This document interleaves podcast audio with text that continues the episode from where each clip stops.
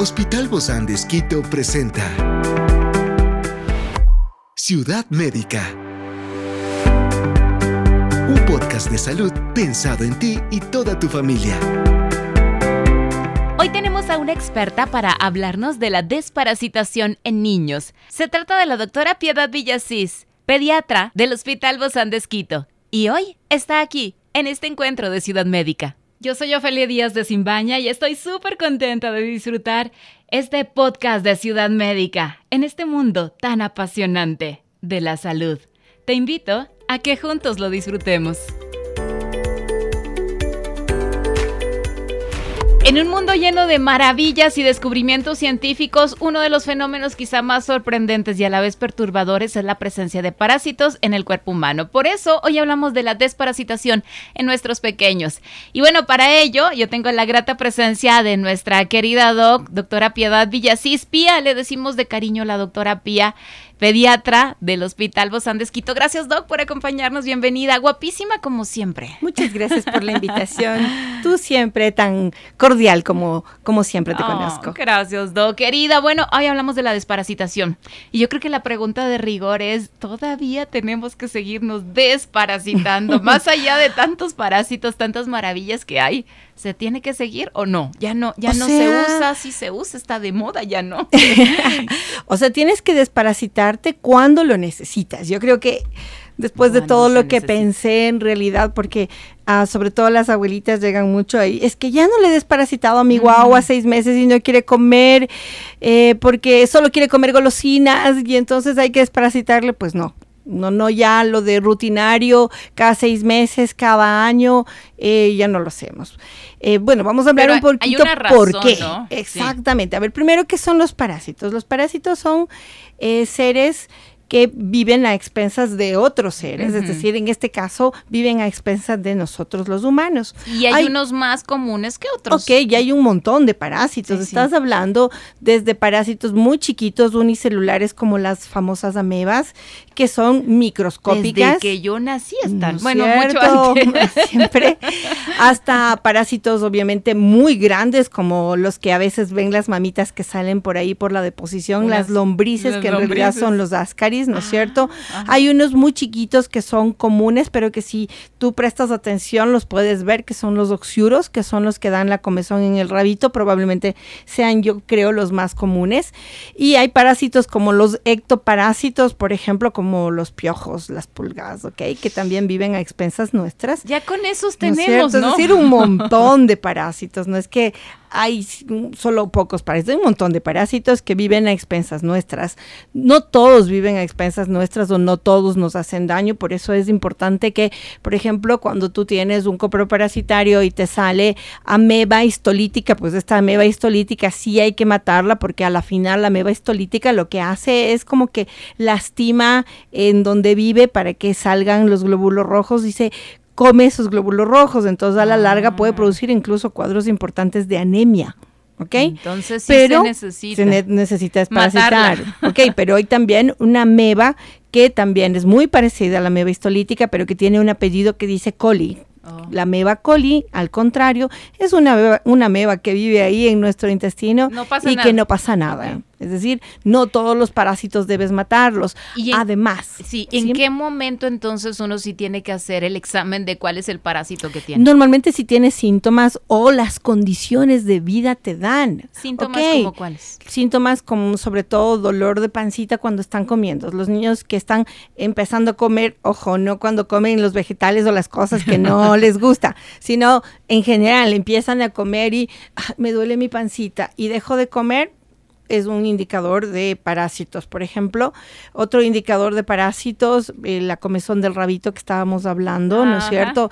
El niño que empieza, sobre todo en la noche, con que me pica el rabito, me pica el rabito y me pica el rabito, pues probablemente esté ahí con bichos ¿ok? Y, que toque matarlos. Entonces hay algunos síntomas, diarreas, por ejemplo, esas diarreas que son recurrentes y un poco inexplicables. Es decir, eh, me da un poco de diarrea hoy día y en dos días estoy perfecta y en dos semanas me vuelve a dar otros cuadros de diarrea así que no entiendo mucho eh, en un niño que antes nunca ha tenido pues probablemente en esas deposiciones encontremos parásitos entonces sí hay síntomas específicos eh, hay otros parásitos como por ejemplo los ascaris que sí tienen un ciclo en donde como que suben hasta el área al tubo digestivo y vuelven a bajar entonces te van a dar un poco de comezón te van a molestar un poco donde en la nariz. En la nariz, por ejemplo, porque, pero no es que sea lo más común, las, las más, más piensas en una alergia, pero sí hay de esos parásitos. Experiencias excepcionales son el motor que nos anima a trabajar por la salud integral de nuestros pacientes. Expresamos el amor de Dios para dar prioridad a la vida por sobre todas las cosas. Seguimos con nuestro compromiso, la seguridad del paciente. Hospital Bozán de a la gloria de Dios y al servicio del Ecuador. Ahora, muchos papitos yo creo que se estarán preguntando, yo también me pregunté esto, em, estos parásitos, ¿por qué se transmiten? ¿Cómo los transmiten los niños? ¿O cómo, cómo, les llegan? Porque uno trata de prevenir todas estas infecciones, ¿no? Que le limpias esto, que le lavas esto, que le pones alcohol a esta cosa, o sea, como que mucha purificación. Créeme que a ese niño no tienes que desparasitarle cada seis meses, porque seguro no tiene muchos bichos, que digamos. necesitaría, ¿no? Un poco de bichos. ok, no. A ver, lo que pasa es que estábamos hablando que las condiciones de vida probablemente sí hace que un niño requiera una desparasitación frecuente y otro no. ¿Por qué? Porque en realidad los parásitos, la gran mayoría son fecales orales, es decir, se eliminan a través de la deposición y se contaminan a través de la comida y de las manos sucias. Es decir, si tienes bichos, sobre todo algunos bichos, por ejemplo los ascaris, seguro comiste algo contaminado con deposición mm. contaminada con esos parásitos. Eso sí está grave. Ok, fecal oral, la gran mayoría. Hay algunos que se transmiten eh, sobre todo de la tierra. Entonces, no es lo mismo un niño que está en casa, que le limpias las manos todo el tiempo, que le pones alcohol, sobre todo después de pandemia, un montón de veces, que no juega con tierra, que está con sus, que tienes la precaución de lavarle las manos bien antes de comer, a un niño que vive en un área, rural, en donde no tiene piso, tiene piso de, tierra y, no que está jugando. No, ese seguro ese niño, ese que está jugando en la tierra y que está descalzo y que tiene piso de, tierra, seguro debería desparasitarse cada seis meses o cada año. Pero entonces no es que se va acostumbrando el organismo a donde, donde es su hábitat. No, definitivamente no, porque a ver, los, los parásitos... Que nosotros los vemos y decimos, sí, si no se enferma, está súper bien. Seguro está con parásitos, seguro está con bichos y seguro no tiene el ritmo de crecimiento que tiene el otro niño que está súper bien cuidado. Pero a ver, que venga un niño que vive en la ciudad de Quito, con agua potable, buena calidad de agua, que se lava las manos, que tienes el cuidado de que se lave antes de, comer, que no está jugando en tierra, que no tiene un, ah, agua alcantarillado, todo perfecto, y quieres desparasitarle cada seis meses, no, pues o sea, no hay razón, porque ese guagua no va a estar con parásitos. Entonces, cuando acudimos con el pediatra, eh, eh, el mismo pediatra te dice, sí, necesitamos esta recomendación, pero si no, por eso, si es solo por el gusto, por la tradición. Por la tradición, bueno, hemos desmentido un montón de tradiciones en estos, en estos últimos años contigo mismo sobre las sopitas, ¿no cierto? Algunas cosas. Pero los parásitos realmente si no están contaminados, en realidad no hay razón de hacerlo en forma rutinaria y el mismo médico, yo por eso les digo, vean, no, no es que vayan y compren los desparasitantes el primero que le den, no, no lo hagan. Vayan donde el médico, el médico va a ver, su pediatra va a ver si las condiciones, la clínica, eh, la curva de crecimiento que ha tenido tu niño justifica hay razón de dar antiparasitarios o no hay razón de dar antiparasitarios. Y a eso de que cada seis meses, probablemente porque las condiciones de vida de antes eran diferentes a las condiciones de ahora, se hacía en forma rutinaria. La Organización Mundial de la Salud habla de una desparasitación rutinaria, sobre todo de parásitos grandes como los ascaris, ¿ok? En condiciones, como yo te decía, no agua potable, no alcantarillado, eh, piso en la casa de tierra, eh, otras condiciones del niño siempre con sus manitos sucias, come con las manos sucias, obviamente necesita una desparasitación programada cada cierto tiempo, pero un niño como tu hijito, súper super cuidado, eh, no, no necesita ahora, rutinario. Ahora, ¿qué pasa si lo desparasitamos? ¿Se le quita algo? ¿Es malo? Aparte de que se gasta, ¿no? ahora hay una, hay una tendencia a tratar de no hacerlo así tan a lo loco. ¿Por qué? Porque algunos parásitos que yo les decía son parásitos buenos, pues ah. son parte de la flora intestinal, son parte de la flora buena.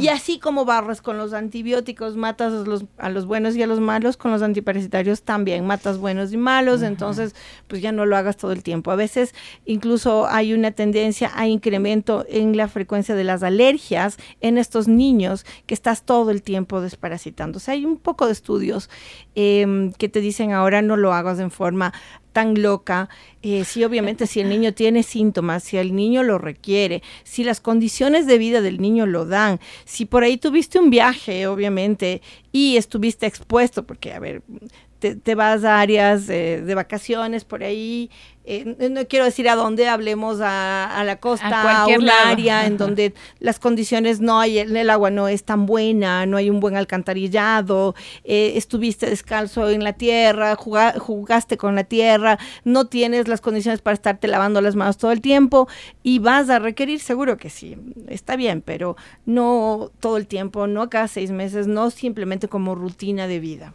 No, bueno, eh, es bueno saberlo, ¿verdad? Y también tener conocimiento sobre esto que estamos haciendo. Obviamente entonces se puede promover la higiene adecuada para prevenir la aparición de todos estos parásitos en niños, pero yo digo ni tan tan ni muy muy. Totalmente. ni mucho ni poco. Así es. Yo no te puedo decir nunca doy antiparasitarios, Ciudad Médica. Sí, los doy cuando lo necesitan. Ahora, hablemos un poco de las edades. Te dicen que por lo general los niños que suelen requerir ya antiparasitarios son niños mayores de dos años.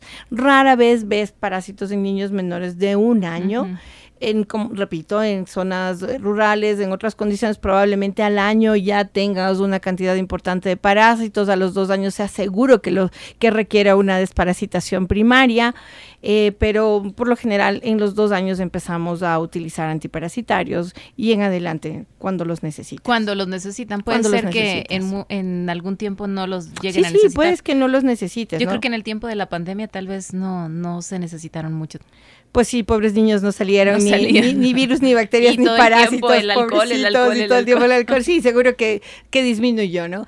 Pero también depende mucho, claro, de, de las comidas en casa, la preparación de las comidas, cómo están las manos de las personas que preparan las comidas para que tú te contamines. Entonces, pues por ahí van de la mano estos bichitos que eh, lastima el tejido del intestino donde está, ¿no es cierto? Y se come esos glóbulos rojos, entonces ah, puedes terminar con una anemia, una anemia por parásitos si las existen. Entonces, Pero eso tiene síntomas, ¿verdad? No es que llegó sola la no. Y, no es que eh, llegó ayer y mañana ya está. No, no son procesos eh, crónicos, son procesos que llevan un buen tiempo, pero por ejemplo te pueden dar una anemia eh, y obviamente la anemia influye en el desarrollo. Ahora, un niño que está también lleno de ascaris, ascaris son los parásitos como las lombrices, ¿no es cierto? Esas lombrices van a estar comiendo la comida, o sea, el niño está repartiendo la comida con él y con todos los, los amigos. los amigos lombrices que están adentro. Entonces, obviamente, va a ser un niño que no está bien nutrido porque eh, los parásitos están aprovechando lo mejor de lo que come. Entonces, obviamente, por ejemplo, lo que te hablan de esas panzas grandotas, del típico niño que presentan africano, eh, flaco, desnutrido totalmente y con, una barrigota grandota llena de parásitos, sí. Pero un niño que está gordito, con pancita de gordito, pues no, no, creo que sea por parásitos. Ese es otro, otro caso y sería otro tema para seguir hablando. Muchísimas gracias, doctora Pía Villasís, pediatra del Hospital Bozán de Esquito. Nos vemos pronto, doctor. Seguro, siempre. Fuerte abrazo. Igual. Esta es una producción del Hospital Bozán de Esquito con el apoyo de HCJB. Encuentra este podcast de salud en las redes sociales como Spotify, SoundCloud y todas las plataformas digitales. Gracias por acompañarnos en este capítulo de Ciudad Médica, un espacio para tu salud. Hasta la próxima.